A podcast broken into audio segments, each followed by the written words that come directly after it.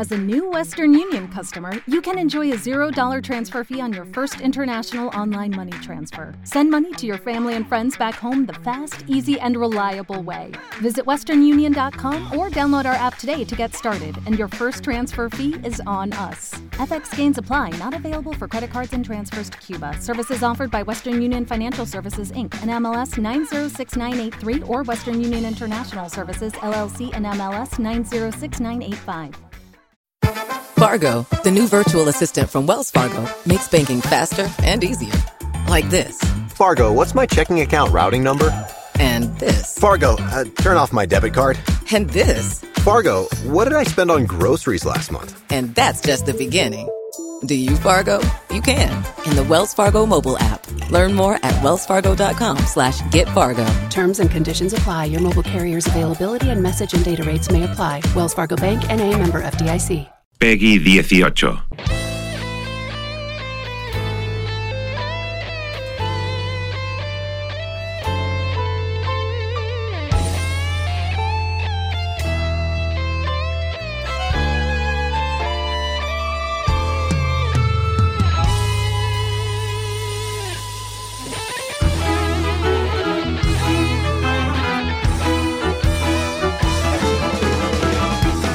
Viernes de videojuegos también aquí en la cafetera. Sabéis que cada semana abordamos un título sugerido por los oyentes del programa y que además son quienes nos hacen, quienes nos sirven de guía a través de esta forma de entretenimiento, la digital.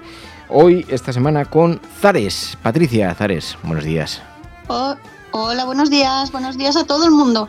Y además nos traes un videojuego que he visto que cuando lo sugerías en Discord había algunas personas que decían, jo, es un juegazo, está muy bien de entretenimiento, es un juego tipo Pokémon, tiene un nombre así difícil de pronunciar, Cassette Beast. Yo no, no lo voy a decir porque se me da muy mal decirlo, ¿vale? Pero sí, eh, es Cassette Beasts. Eh, son monstruos, de, monstruos en los casetes de, de toda la vida, que es, es como, como se guardan los monstruos en este juego. Y es una especie de juego tipo Pokémon, ¿no? Eso es. es eh, realmente el, el- el género tiene un nombre, no lo recuerdo ahora mismo el nombre, pero casi siempre se dice que es un, un juego de tipo Pokémon. Es un juego de coleccionar monstruos. Aunque hagas más cosas aparte de eso, los coleccionas, los entrenas, los subes de nivel, ese tipo de cosas.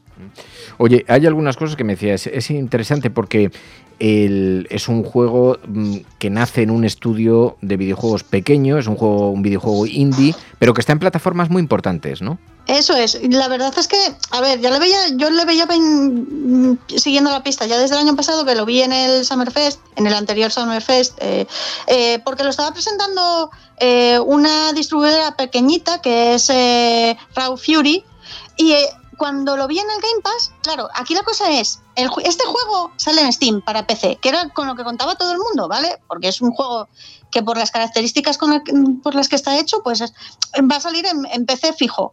Pero no solo sale en PC, en Steam, que es donde sale casi todo, sino que sale en el Game Pass de Microsoft, que es como en plan, wow, porque Game Pass tiene muchísima gente, tiene muchísimos usuarios que igual no compran el juego, pero están eh, abonados al servicio todos los meses y se va a jugar mucho. Eh, que Microsoft venga y te dice, te diga, oye, eh, queremos eh, comprar eh, eh, X números de descargas de tu juego para nuestra plataforma o X tiempo de descargas de tu juego para nuestra plataforma. Para un estudio que básicamente son dos personas en una ciudad pequeña de Inglaterra, pues eh, tú me dirás si no es grande. Y aparte de eso, luego vino Nintendo también y lo, ellos lo hablaron con una, con una compañía intermediaria que les facilitó el pasarlo a la consola de Nintendo, la Switch, y salió un mes después en Switch.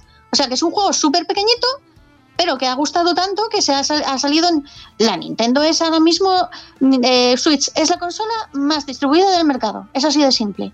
Y ya te digo el, servicio de Microsoft de, de, de Game Pass es también súper utilizado tiene muchísima proyección Oye, el juego, ¿cómo, ¿cómo es exactamente? Dices, es un juego tipo Pokémon, pero tiene unas mecánicas de juego eh, que son originales. Me decía, ¿cómo, ¿cómo es? ¿Cómo es jugar con él? Vale, a ver, te cuento si quieres cómo, de, qué, de, de qué partes en el juego. En Pokémon tú serías un entrenador que tiene una mascota que va entrenando y la va, va- vas encontrando más Pokémon por el camino y vas intentas llegar a ser el campeón de, yo qué sé, de una copa de una isla de un sitio, ¿vale? Porque todos los Pokémon tienen una idea, una, salvo el Arceus, casi todos tienen una trama más o menos aquí. Así, aquí no, aquí te despiertas de repente en una isla misteriosa, aislada del resto del mundo, y te encuentras monstruos.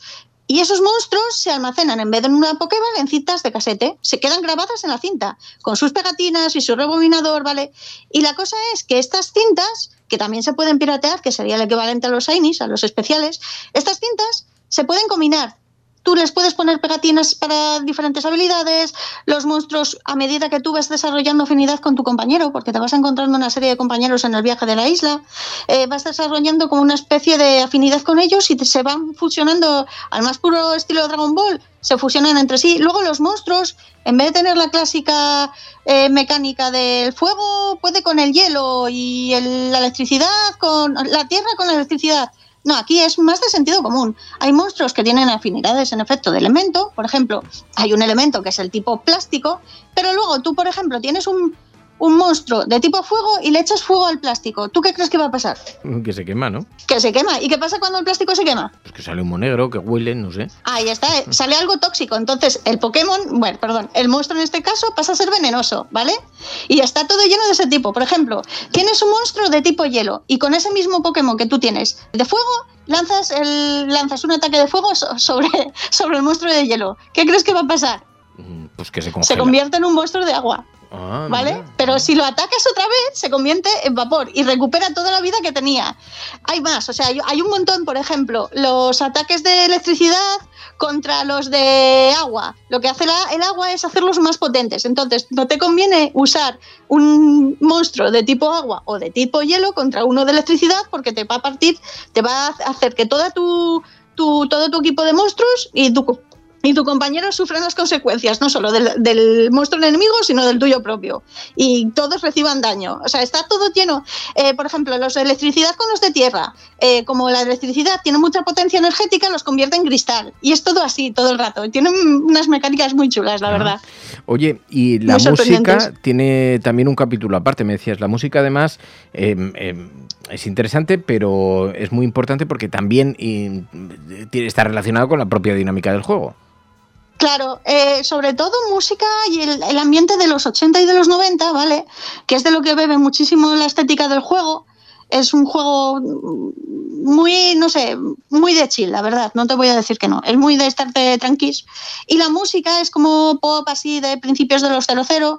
Es, es una música muy, muy, muy bonita. Y obviamente tiene tiene su importancia en lo que es la historia que te están contando, porque los, los monstruos quedan almacenados en cintas de casete. Y todo lo que, todo lo que tiene muchísima, muchísima, muchísima referencia a cultura popular de mi generación, ¿vale?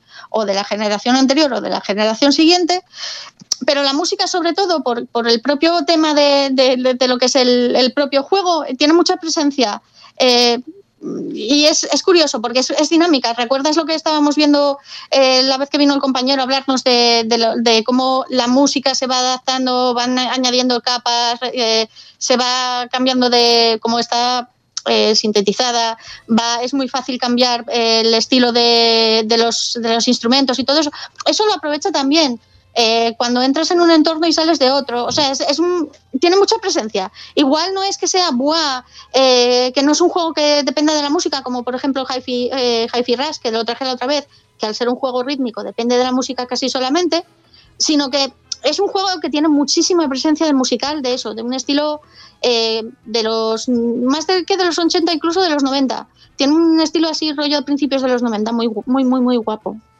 Oye, ¿y em, cuánto tiempo? Porque he visto que cuando proponías, cuando sugerías hablar de este videojuego, decías que estabas viciado últimamente con él. ¿Cuánto tiempo le, le dedicas? Bueno, ¿Le estás el dando juego mucho en teoría eh, lle- lleva. ¿Y cuándo salió? Hace dos meses en el Game Pass. Y lleva, pues, desde que salió, llevo jugándolo. En teoría te lo pasas en 25 horas, pero yo debo de llevar como 50. Y no me lo he pasado porque juego los fines de semana, que es cuando tengo tiempo para jugar. Y voy muy lenta porque tiene es mundo abierto, es un pequeñito mundo abierto. Tiene mecánicas de plataformas también, entonces hay montones de secretos que descubrir en este pequeño mundo abierto. Y como las mecánicas dependen también de que tú encuentres eh, al monstruo adecuado que te desbloquee esa mecánica, hay rincones que no los puedes encontrar hasta que tienes esa. Por ejemplo, hay uno que es de electricidad que lo que hace es que con ciertos objetos del entorno puedes levitar. Bueno, pues yo hasta, hasta cierto punto no tuve esa habilidad, con lo cual había sitios a los que no podía ir. Cuando tuve esa habilidad ya, pues, eh, pues pude ir. Eh, y es ese rollo. Ah. Por eso tardó tantísimo. Y eh, luego em, decías, el motor de este videojuego es de código abierto, ¿no? Eso es, es Godot, que seguro que Cuñat lo conoce porque me parece que dan clases también en, da clases de, o ha dado algo de clases de, de Godot. Es un motor que es, iba a decir que es argentino, pero sí, técnicamente es argentino. Es un motor, el, explicaré lo que es un motor ahora mismo. Un motor es el software que tú usas para hacer los videojuegos, ¿vale?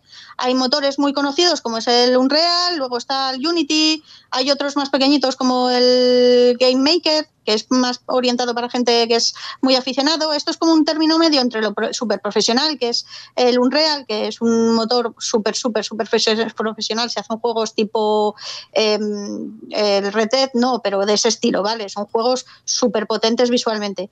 Y luego los hay que son más pequeñitos de 2D. Este, es, este cuando lo hicieron, era, estaba especializado sobre todo en 2D y lo interesante de este, de este software es que es muy accesible para la gente que está empezando a hacer juegos, ¿vale? Para la gente que está haciendo desarrollo, está empezando en, en, lo que es el desarrollo de los juegos, porque toda la documentación está disponible. El código, si tienes algún problema con el, con el, con el motor en sí, puedes ir directamente a él y mirar qué es lo que está fallando. No tienes que depender de otra compañía que te diga, mira, hay un problema, ya lo resolveremos y te avisamos cuando, lo resolvamos. Es de código abierto. Luego tú no tienes que pagar a nadie por utilizarlo, cosa que sí hay que hacer con otros motores. Está, está muy guay. Y yo soy un poquitín aficionada a estas cosas y cuando lo vi dije, jo, este, este motor ya últimamente aparecen, es súper minoritario, lo usa muy poquita gente y que un proyecto hecho con él eh, consiga aparecer en plataformas, como te digo, tan de tanta difusión como la Nintendo Switch o el Game Pass de Microsoft, pues para la gente de esta comunidad de este motor de videojuegos, pues fue un, es un poco un hito, la verdad. Pues cuando dijiste que ibas a hablar de esto, decía Juan Antón, dice, pues un juego muy cuco, yo lo tengo en la Steam Deck y está bastante guay, tiene una banda sonora bastante chula, decía, o sea que, que es un videojuego mm, que tiene su... Mm, que a la gente le, gusta. Pues eh, Zares, Patricia, gracias, como siempre, muchísimas gracias. Nada, un placer, nos vemos.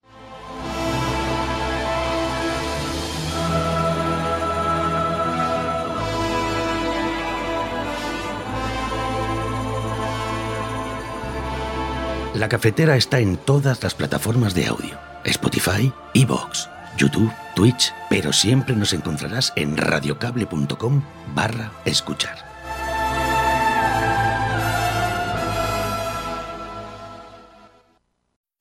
Fargo, the new virtual assistant from Wells Fargo, makes banking faster and easier.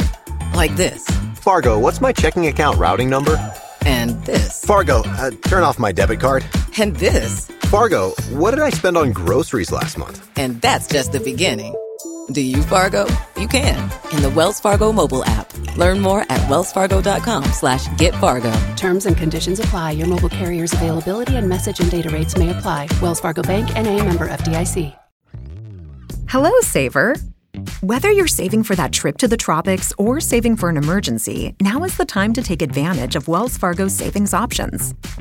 Wells Fargo offers savings accounts that can help you save towards your goals. So, what are you saving for? Visit a Wells Fargo branch or wellsfargo.com/save to open a savings account today. Wells Fargo Bank NA member FDIC.